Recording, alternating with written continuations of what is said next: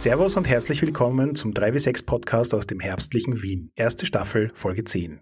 Ich bin der Markus. Und ich bin der Harald. Wir reden hier übers Geschichtenerzählen und Rollenspielen.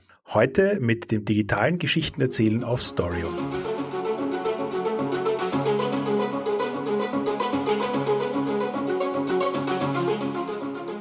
2013 war ein recht krasses Jahr auf Kickstarter fürs Rollenspiel. Da gab's Fate Core, da gab's Hillfolk, da gab's 13th Age, Numenera, Tremulous, etc. etc. pp. Das ist ein Wahnsinn. Das Jahr darauf war ein bisschen ruhiger, aber ein Kickstarter konnte ich dann doch nicht, äh, zwar am letzten Tag, aber doch nicht an mir vorbeiziehen lassen und das war Storium. Ja, ich bin ja schon eine Spur früher darauf aufmerksam geworden, wenn ich mich recht erinnere, weil Richard Dansky darüber getweetet hat. Da, glaube ich, einer der Autoren ist, die auch ein Setting in dieser Welt geschrieben haben, also in, in Storium angelegt haben. Und ich fand die Idee von Anfang an eigentlich sehr, sehr spannend, weil es für mich eine Form von Spiel vorgeschlagen hat, die ich so nicht kannte. Aber nachdem ich auch keine Erfahrung mit Voranspielen habe, sollte ich vielleicht eher dich fragen, was so dein Eindruck von Voranspielen und Story, um das ja recht ähnlich ist, ist.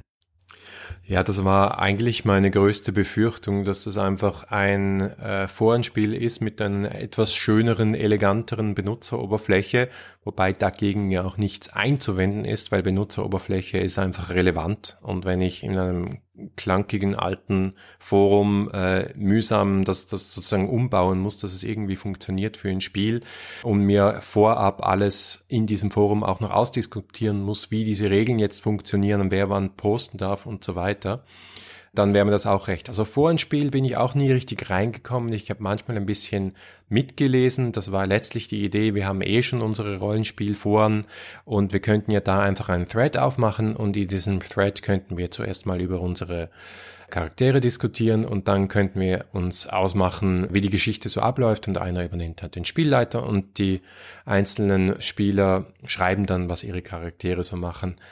Natürlich asynchron, das heißt, sind nicht alle gleichzeitig online, sondern man wartet einfach, bis man das Gefühl hat, jetzt wäre der eigene Charakter wieder dran. Und das war auch ein, aus meiner Sicht ein Teil des Problems des klassischen Forenspiels. Man hat dann manchmal so lange gewartet, bis irgendwer dran sein könnte oder sich berufen fühlt, was zu schreiben, dass das Spiel dann halt eingeschlafen ist. Ähm, das sollte auf Storium dann hoffentlich nicht so werden. Und ich muss auch sagen, nach den ersten zwei, drei Tests, schon in der Beta-Phase habe ich schon noch gesehen, da steckt ein bisschen mehr dahinter als ein aufgebohrtes Forenspiel.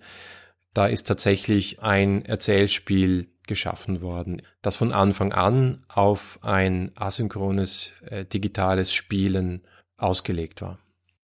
Also ich habe Forenspiele bis jetzt ja eigentlich nur kennengelernt über den Umweg von Live-Rollenspielen, weil erstaunlicherweise es relativ viele Live-Rollenspiele gibt, die dann zwischen den jährlichen oder halbjährlichen äh, Wochenend-Events Forenspielen nutzen, um die Geschichte zwischen den Charakteren und so weiter voranzutreiben. Und da fand ich das immer auch schon ein bisschen interessant, aber auch schräg, weil es ist irgendwie eine ganz andere Qualität von Spiel als die, die ich habe, wenn ich mit Leuten am Tisch sitze oder das in einem Live-Rollenspiel persönlich ausspiele. Deswegen war ich ja sehr neugierig darauf, ob die Qualität Qualität des Erlebnisses, ähm, das ich in einem Live-Rollenspiel oder einem Tischrollenspiel habe, sich überhaupt auf eine asynchrone Art und Weise abbilden lässt. Aber ich persönlich muss zugeben, dass Storium das für mich eigentlich relativ gut hinkriegt. Ich finde die Geschichten, die entstehen, daraus spannend und äh, auch mit ungewöhnlichen Twists versehen. Weiß nicht, was ist so dein Eindruck? Wie, wie übersetzt sich für dich das Spielerlebnis zwischen Storium und Rollenspiel? Ich finde schon sehr, sehr unterschiedlich. Und ich glaube, es ist auch kein Zufall, dass in der, in der Übersicht von Storium, im, in Storium in a nutshell steht, dass das eigentlich kollaboratives Schreiben eher ist als ein Spiel. Also es steht, sie verwandeln das kreative Schreiben in ein Spiel und es ist nicht, wir spielen gemeinsam ein Rollenspiel und dabei machen wir kreatives Schreiben. Ähm, aber vielleicht sollten wir kurz mal erzählen, was jetzt tatsächlich diese äh, Mechanismen sind, die Storium eingeführt hat, um das brauchbarer zu machen und irgendwie ähm, ein, ein schlüssiges Spiel daraus zu machen, das nicht ein reines Freeform ist. Ich finde es nämlich durchaus recht innovativ. Es ist nämlich letztlich eine Art Kartensystem. stimmt, aus Spielerperspektive hat es mich auch an diverse Rollenspiele erinnert, die stark mit Kartenmechaniken arbeiten, wie zum Beispiel Castle Falkenstein. Und ich fand das eigentlich auch sehr angenehm, weil mir bei dem Online-Spiel das Würfelerlebnis weniger abgegangen ist. Ich aber durch die Kartenmechanik sehr wohl das Gefühl hatte, eine Mechanik zu haben, mit der ich direkt beeinflussen kann, wie die Geschichte passiert. Und es eben nicht nur rein auf schreiberischer Ebene passiert. Aber ich wäre jetzt schon interessiert, wie deine Perspektive ist, weil wir haben ja ein gemeinsames Storyum-Game kurz angerissen oder sind noch immer mittendrin. Und da hast du ja den Spielleiter gemacht und da habe ich ja überhaupt keine Wahrnehmung dazu bis jetzt. Ja, es ist schon interessant, wie sie es angehen, nämlich wie sie auch die Spielerinnen und Spieler und die Spielleiter unterstützen, mit vorgefertigten Dingen, die aber nicht so sehr in eine Richtung drängen. Ähm, es hat mich sehr erinnert an so Kreativmaschinen wie zum Beispiel die Playsets von Fiasco oder auch die Playbooks von äh, Powered by the Apocalypse Spielen. Das heißt, du kriegst als Spielleiter, wenn du ein Spiel aufsetzt, einmal einige Welten an die Hand geliefert, aus denen du auswählen kannst. Du kannst natürlich immer alles selbst machen, aber es ist tatsächlich durchaus praktisch, ähm, dich bei solchen Welten zu bedienen und die Gratis-Welten, die quasi mit dem Spiel mitkommen, sind super generisch. Also zum Beispiel Steampunk oder Fantasy und solche Dinge. Oder Cyberpunk ist auch drin, das habe ich auch mal kurz ausprobiert.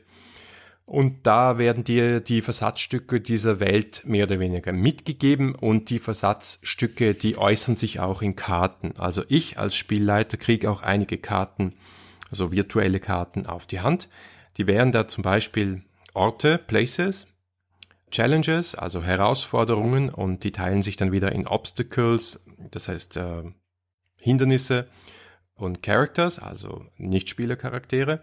Und dann gibt's noch so ein paar Optionen, wie zum Beispiel äh, Assets, das heißt typischerweise sind, das sowas wie Gegenstände, irgendwelche Items, äh, die man an Spieler äh, weitergeben kann oder an Orten verstecken oder hinlegen oder ausbreiten zum, zum Aufklappen für die Spieler. Und dann gibt's noch Goals, also Ziele, die man auch äh, Charakteren, Spielercharakteren in diesem Fall in die Hand drücken kann, um, damit sie sie einsetzen können.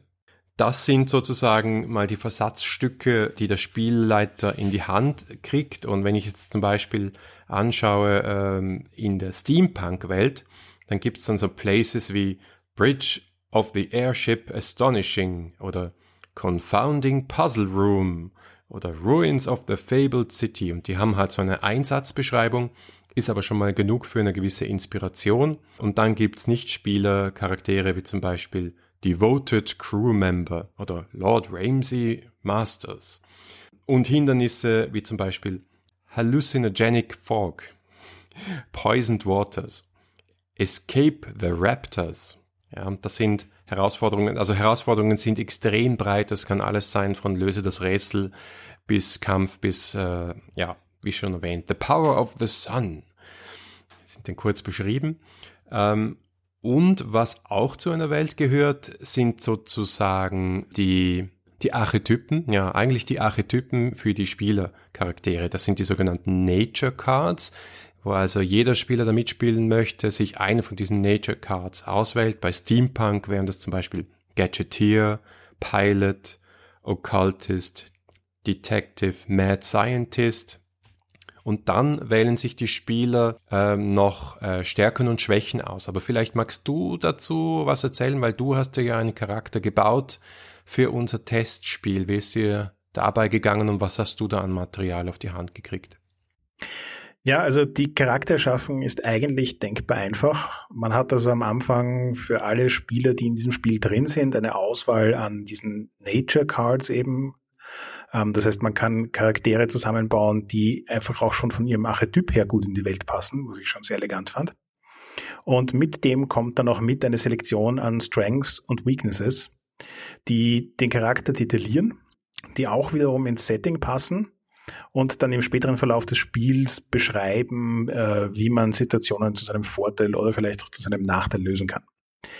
Da fand ich auch sehr, sehr spannend, dass es immer sogenannte Wildcards gibt. Das heißt Karten, die sowohl als sowohl Stärkekarten als auch Weaknesskarten, die nicht näher definiert sind und im Spiel erst definiert werden können, um so also den Charakter weiter auszudetaillieren und gleichzeitig auf eine Situation im Spiel passend äh, reagieren zu können.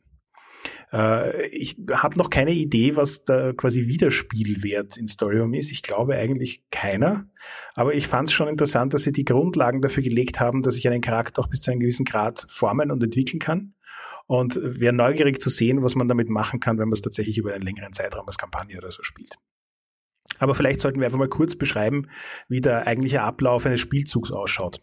Genau. Im, Im Kern geht es darum, wie in so vielen Erzählspielen Szenen auszuspielen. Ähm, diese Szenen beginnt der Spielleiter, indem er mal einen Ort festlegt. An diesem Ort soll die Szene dann logischerweise auch spielen. Es ist nicht so, dass sich die Spieler daran halten würden, haha. Aber ähm, das ist mal der Start. Und dann, äh, da kann man auch ein Foto zum Beispiel dazugeben und dann werden Herausforderungskarten ausgelegt. Das kann eine sein, das können mehrere sein. Natürlich beschreibe ich die Szenerie, die Prämisse dieser Szene und äh, sage dann, da ist zum Beispiel ein Nichtspielercharakter und der hat einen Herausforderungswert von vier Punkten. Das bedeutet nichts anderes, als dass ich sage, wenn die Spieler insgesamt vier Karten, jeder kann maximal eine spielen, auf diese Herausforderung gespielt haben. Ich kann in einem Zug also eine Karte auf diese Herausforderung spielen. Ähm, dann ist entschieden, ob diese Herausforderung stark oder schwach ausgeht, also strong or weak outcomes. Und da lege ich als Spielleiter fest, ist eigentlich ein falsches Wort, ich lege es nicht fest, ich suggeriere, was passieren könnte, wenn diese Herausforderung gelöst wird oder wenn sie nicht gelöst wird. Also will heißen, ich habe da jetzt keine Ahnung, den bärbeißigen Luftschiffkapitän, den ich überreden möchte, dass er uns mitnimmt. Okay, dann wenn es stark ausgeht, wird er uns mit an Bord nehmen. Ähm, zum Beispiel, ja, wenn es schwach ausgeht, dann wird er vielleicht einen hohen Preis dafür verlangen. Oder ich könnte dann, und das ist auch etwas, was vorgeschlagen wird in der Beschreibung, ich könnte das auch in Fragen verpacken. Also, starkes Ende wäre, der Kapitän nimmt euch mit. Was gibt er euch als Bonus noch dazu? Äh, schwaches Outcome, schwache, res, schwaches Resultat wäre, er nimmt euch mit, welchen Preis verlangt er?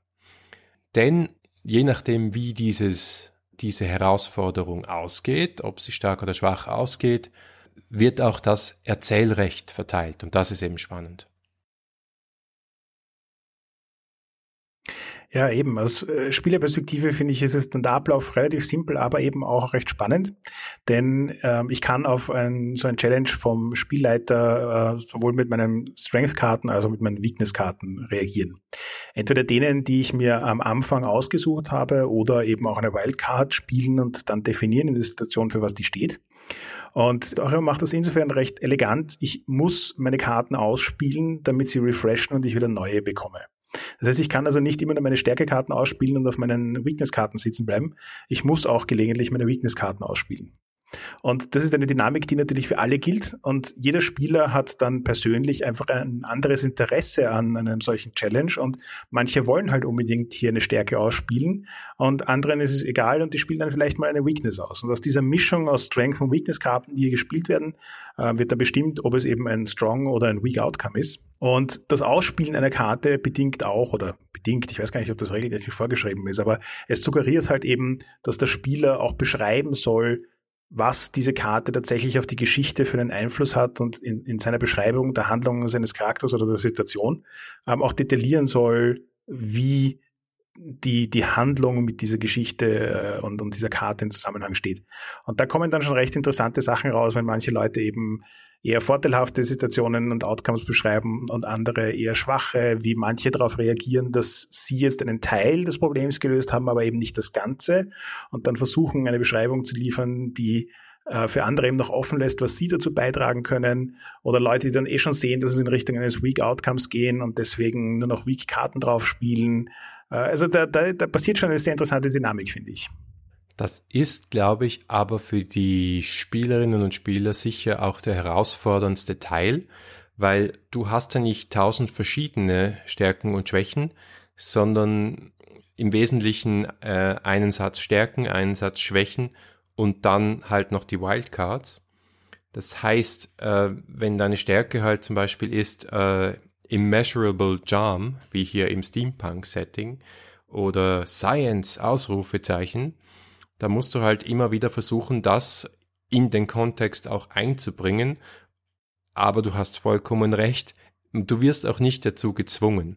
Das heißt, ich habe es auch bei unserem Testspiel erlebt, dass ähm, eigentlich die Karten so ein bisschen blindlings auf Challenges draufgeworfen wurden und sich der Text, der zu diesem Zug, also die Spieler, man nennt das einen Move, ja, wenn die Spieler einen Move machen, beschreiben sie, was sie tun. Sie spielen potenziell, sie müssen nicht spielen eine Karte auf eine Challenge, die da liegt. Jetzt die Kunst ist, dass das, die Karte, die ich ausspiele, sowohl diese Challenge, die da, also die, die Herausforderung weiter löst oder hin zu einer Lösung dieses Konflikts treibt, äh, sich aber auch auf die, den Inhalt der Karte und der Stärke bezieht, also wirklich das ausspielt, was da drauf steht und gleichzeitig natürlich äh, auf das Bezug nimmt, was vorher passiert ist. Und das habe ich gemerkt, fällt denjenigen leichter, die schon sehr, sehr viele äh, sehr, sehr viele Erzählspiele gespielt haben und da einfach Erfahrung haben.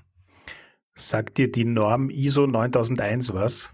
Ja, aber wie kommst du jetzt darauf? Storium hat für mich, äh, also die ISO 9001 Norm ist eine sogenannte Qualitätssicherungsnorm. Der Laie stellt sich darunter jetzt vor, dass, dass sie dafür sorgen soll, dass die Qualität von Dingen gut ist.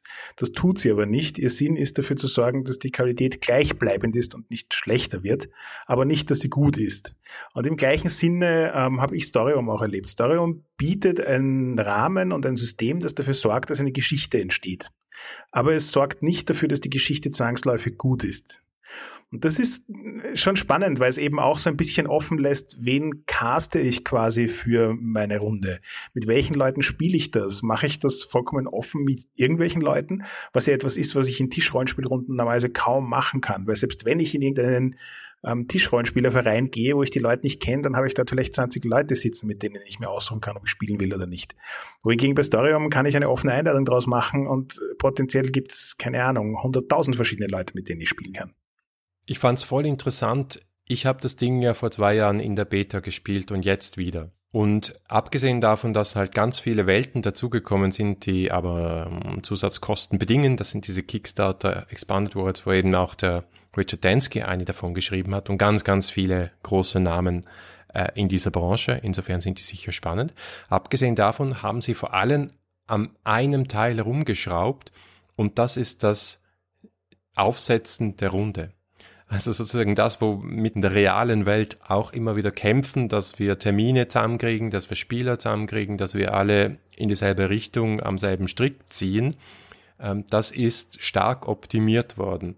Also ich kann nach wie vor einfach da ins Forum eine, einen offenen Aufruf stellen und sagen, wer hat Lust hier mitzuspielen und ich werde auch Spieler finden.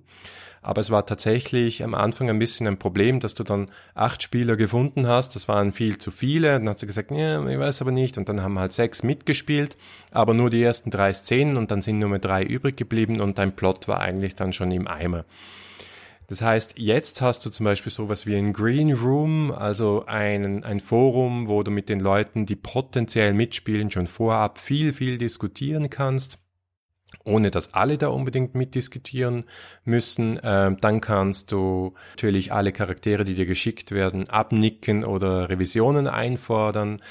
Und ich glaube, da müsste man, also das müsste ich, wenn ich das jetzt weiter ernsthaft betreiben würde, als äh, Erzähler noch viel stärker darauf schauen, dass alle am selben Strick ziehen, dass alle ungefähr denselben Rhythmus an Szenen und Zügen vorhaben und sich auch gewissermaßen committen und auch die Länge des Spiels einigermaßen klar ist. Aber all das ist auch dazu gekommen seit der Beta-Version. Also du kannst sagen, ich hätte gerne diesen Stil, ähm, das heißt, ich kann sogar ein, ein, ein maximale Wortanzahl pro Eintrag einstellen. Das finde ich sehr wichtig, weil ich war auch schon einem Spiel dabei, wo die Leute Romane geschrieben haben und ich einfach keine Lust mehr hatte, mich da durchzuackern und jeder so sein eigenes Spiel hatte. Das macht mir irgendwie auch keinen Spaß.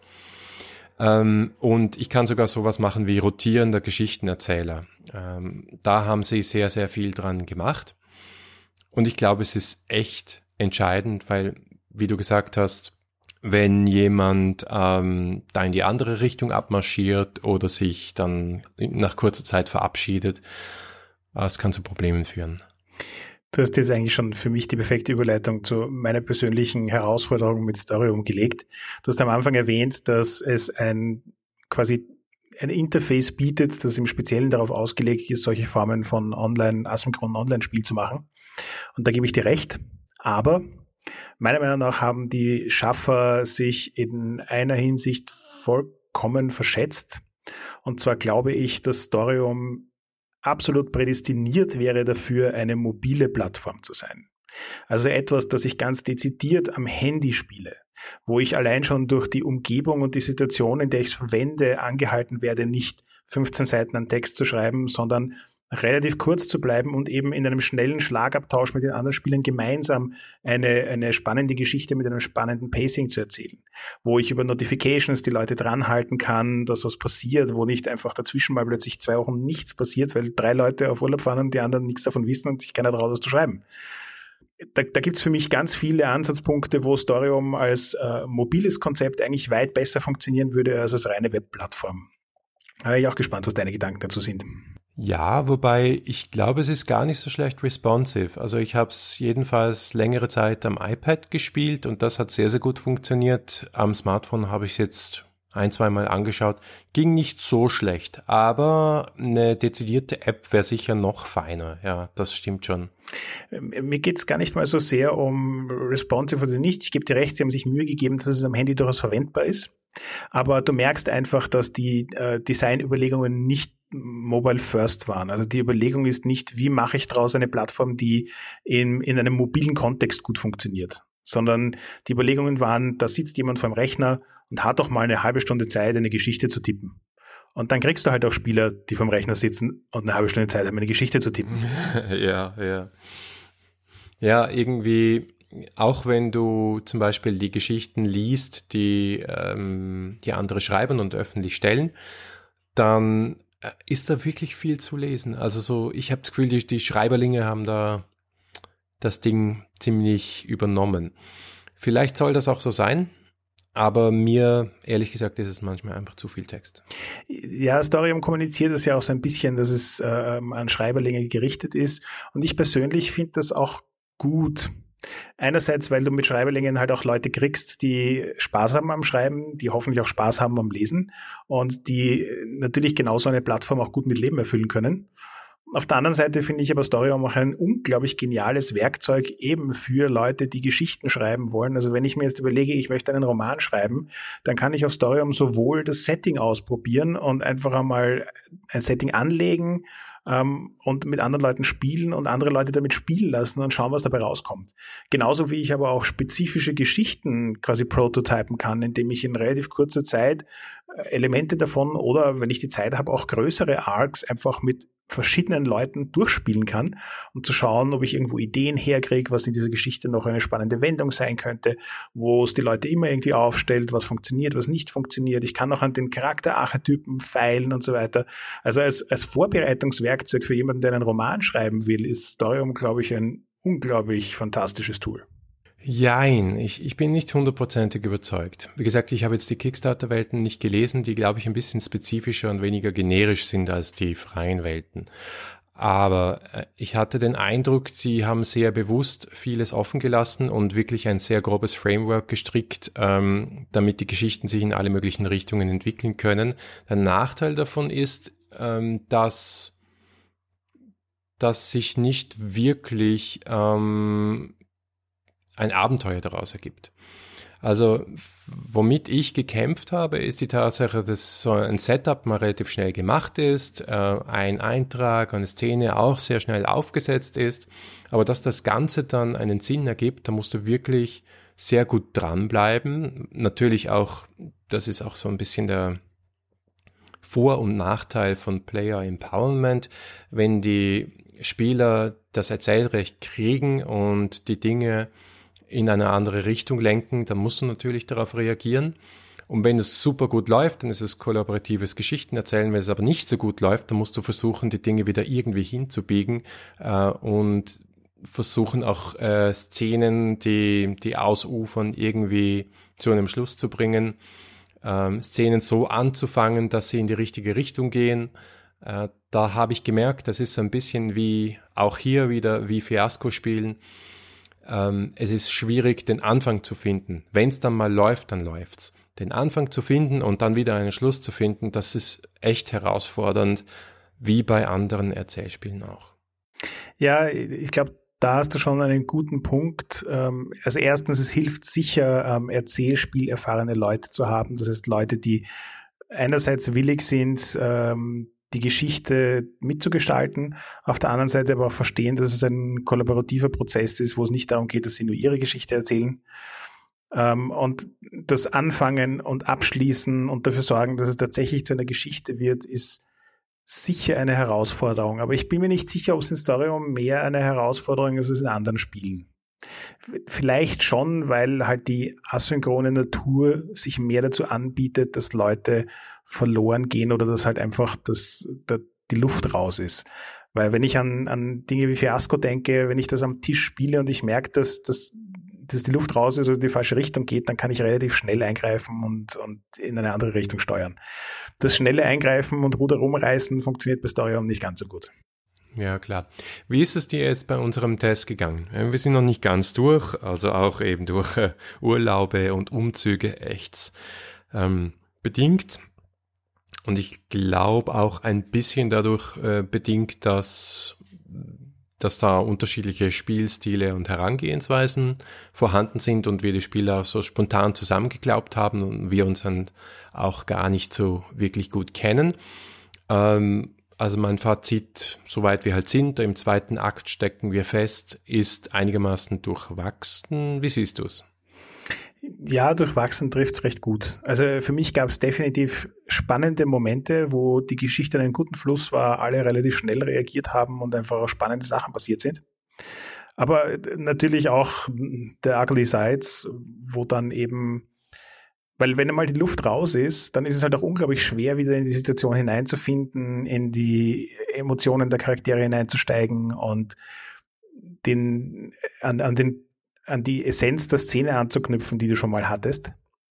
Und da bin ich jetzt gespannt, sozusagen, weil wir gerade mitten in einer solchen Situation sind, ob wir das schaffen werden, wie wir das schaffen werden und was dann passiert.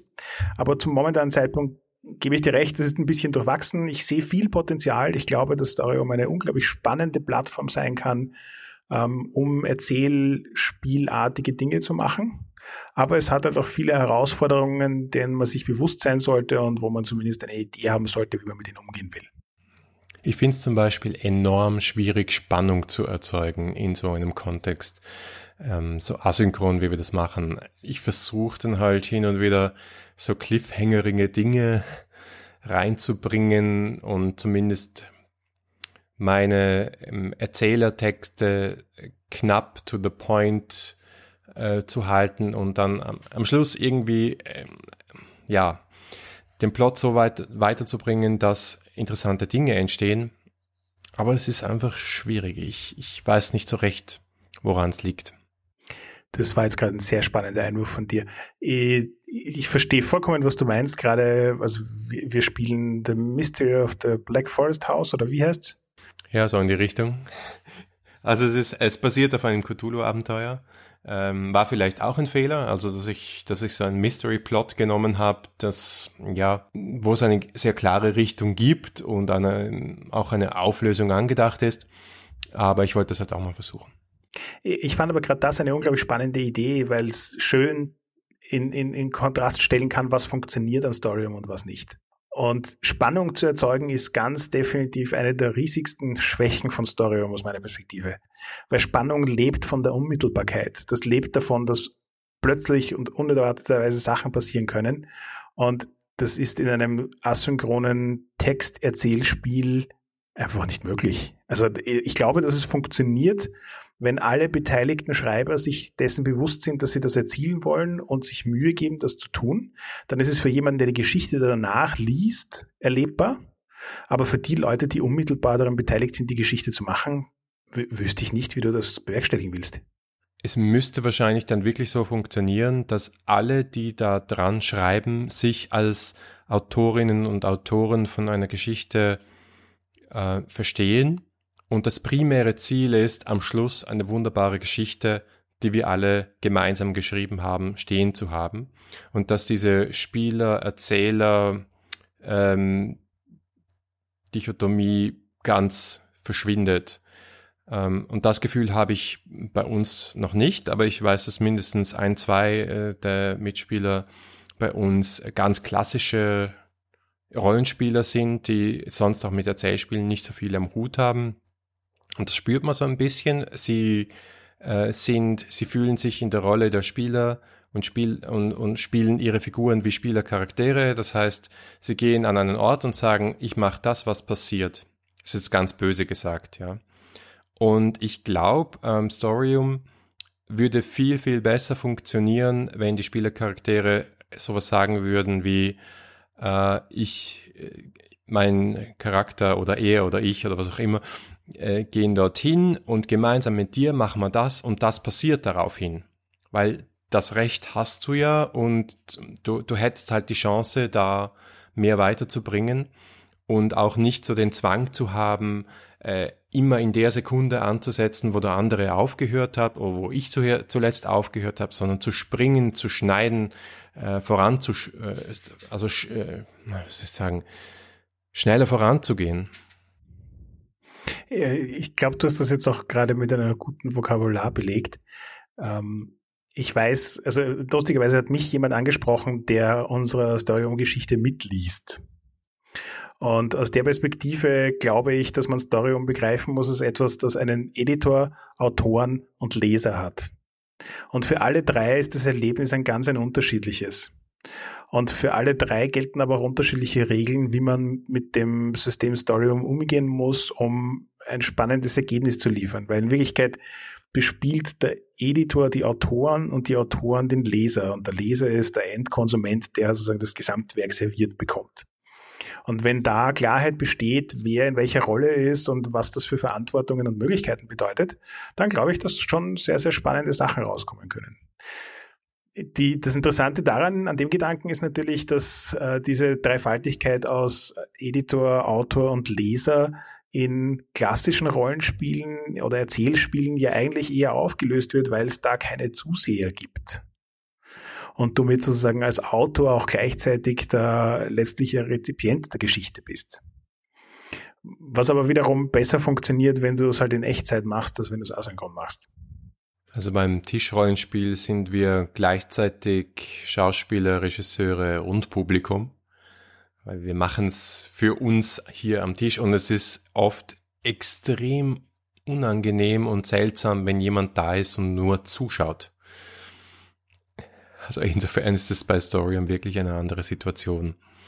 Aber vielleicht können wir uns auch was mitnehmen und was lernen, weil dieses äh, kollaborative Schreiben hat natürlich auch die Chance, dass man sich länger Zeit nehmen kann, zu überlegen, wo steht jetzt die Szene, wo steht mein Charakter, wie würde er reagieren und nicht so aus dem Bauch raus ähm, halt die Waffe ziehen und losschießen, wie es dann oft am Tisch passiert.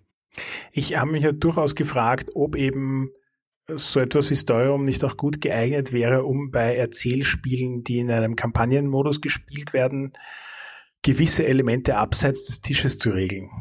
Also ich habe jetzt letztens zum Beispiel in einer Runde die Situation gehabt, dass die Charaktere in eine Vielzahl von, sage ich jetzt mal, organisatorischen Entscheidungen hineingelaufen sind, wo zwar einzelne Elemente drin sind, die vielleicht mit dem Charakter auszuspielen interessant sein könnten, die aber als, als Gruppenerlebnis einfach unbefriedigend sind äh, trotzdem aber die Weichen dafür stellen, wie die nächsten Abenteuer ausschauen könnten, was die Charaktere für Prioritäten haben und wie sich die Gesamtgeschichte weiterentwickelt. Und ich glaube, dass Storyum da zum Beispiel ein super interessantes Tool wäre, äh, mit Leuten, mit denen ich sowieso schon am Tisch auch spiele und wo das Verständnis dafür, wie Geschichten, also Story Games funktionieren, da ist, äh, abseits des Tisches halt auch eine Möglichkeit zu haben, die Welt und die Charaktere weiterzuentwickeln. Ja, ist eine coole Idee. Ich, ich glaube, äh, Storium hat auch noch ganz, ganz viel vor. Ähm, ich habe ja auch immer ihre Updates gelesen, woran sie arbeiten. Äh, also zum Beispiel, was ich ganz wichtig fände, dass das kommt, ist so eine Bilddatenbank, was natürlich rechtlich ein, ein Horror ist. So viele Bilder quasi, äh, wahrscheinlich müsste es fast äh, via Creative Commons gelöst werden zur Verfügung zu stellen, weil jetzt ist es natürlich so, wenn ich ein Spiel öffentlich stelle und dann irgendwelche runtergeladenen Bilder als Charakterbilder nehme oder als Szenenbilder, dann ist das rechtlich natürlich sehr problematisch und da wollen sie sich absichern und deswegen gibt es bei den generischen Welten also einfach keine Illustrationen bis auf eine einzige. Und das ist ein bisschen traurig, wenn ich schon einmal in einem ähm, visuellen Medium wie, wie dem Web bin. Ja, stimmt. Aber auch da, also ich, ich sehe dann ja auch wieder andere Entwicklungsmöglichkeiten, also nicht nur eben das Bilderthema, sondern auch zum Beispiel Geräuschkulisse. Ich persönlich, wenn ich jetzt schon vom Rechner sitze und eine halbe Stunde damit verbringe, eine Geschichte zu schreiben, fände es auch total nett, wenn es zu dem Setting, in dem ich mich bewege, eine Geräuschkulisse gibt, die mich da ein bisschen hineinsaugen kann. Aber ist natürlich auch wieder das gleiche Problem. Ähm, entweder sie fangen an, ähm, äh, Stockfoto und Stock-Sound-Datenbanken Konkurrenz zu machen, oder es wird rechtlich schwierig. Ja, also in Sachen Atmosphäre kann man noch ein bisschen was tun. Ich glaube auch, man könnte alle Beteiligten, die da drauf sind, ein bisschen noch stärker an der Hand nehmen. Sie haben eh schon einige Schritte in diese Richtung gemacht. Die Dokumentation ist so ein bisschen halb gut. Ähm, man könnte wirklich einen, einen, einen stärkeren Assistenten haben, der, der einen da durchführt. Na gut, also was ist dein Fazit zu Storium? Mein Fazit ist, ich finde es gut. Ich glaube, sie haben das, was sie erreichen wollten, ziemlich gut erreicht. Ich glaube, es wird nicht mein Medium werden. Dafür ist es mir einfach zu wenig immanent und zu wenig immersiv. Deswegen, dafür schreibe ich wahrscheinlich auch zu wenig gern Fiktion. Ich bin ja mehr so der, der, der Sachautor, wenn überhaupt Autor. Ähm, und ich sitze einfach ungern am Computer, um zu spielen. Äh, aber ich glaube, sie haben da echt viel Innovation reingesteckt und wie gesagt, wenn man sowas wie Forenspiel besser machen möchte, dann ist Storium definitiv der Weg. Also ich finde, Storium hat ganz viel Potenzial. Ich werde sicher weiter probieren, noch ein paar andere äh, Use Cases auszureihen, sei es nur fürs äh, Geschichtenschreiben oder Setting schreiben oder eben äh, Intermediate Play zwischen tatsächlichen physischen Play Sessions. Und ansonsten alles in allem gebe ich dir recht, die Unmittelbarkeit und die Immersion fehlt mir auch ein bisschen, weswegen ich glaube, dass es für mich, ähm, für Story Games, Rollenspiele sicher nicht ersetzen wird. Aber ich glaube, dass es ein äh, spannendes Add-on-Tool ist, dem es sich auch jedem nur ans Herz legen kann, sich mal anzuschauen, ob er selbst daraus was mitnehmen kann, das für ihn hilfreich ist. Das war's für heute. Wir diskutieren aber gerne mit euch weiter. Ihr findet uns im Web unter 3w6-podcast.com, unter Twitter unter 3w6pc oder auf Facebook unter facebook.com slash 3w6podcast in einem durch. Wir freuen uns über jede Rückmeldung und besonders über Bewertungen auf iTunes. Jeder Stern zählt. Wirklich jeder. Also, wir hören uns in zwei Wochen. Bis dann.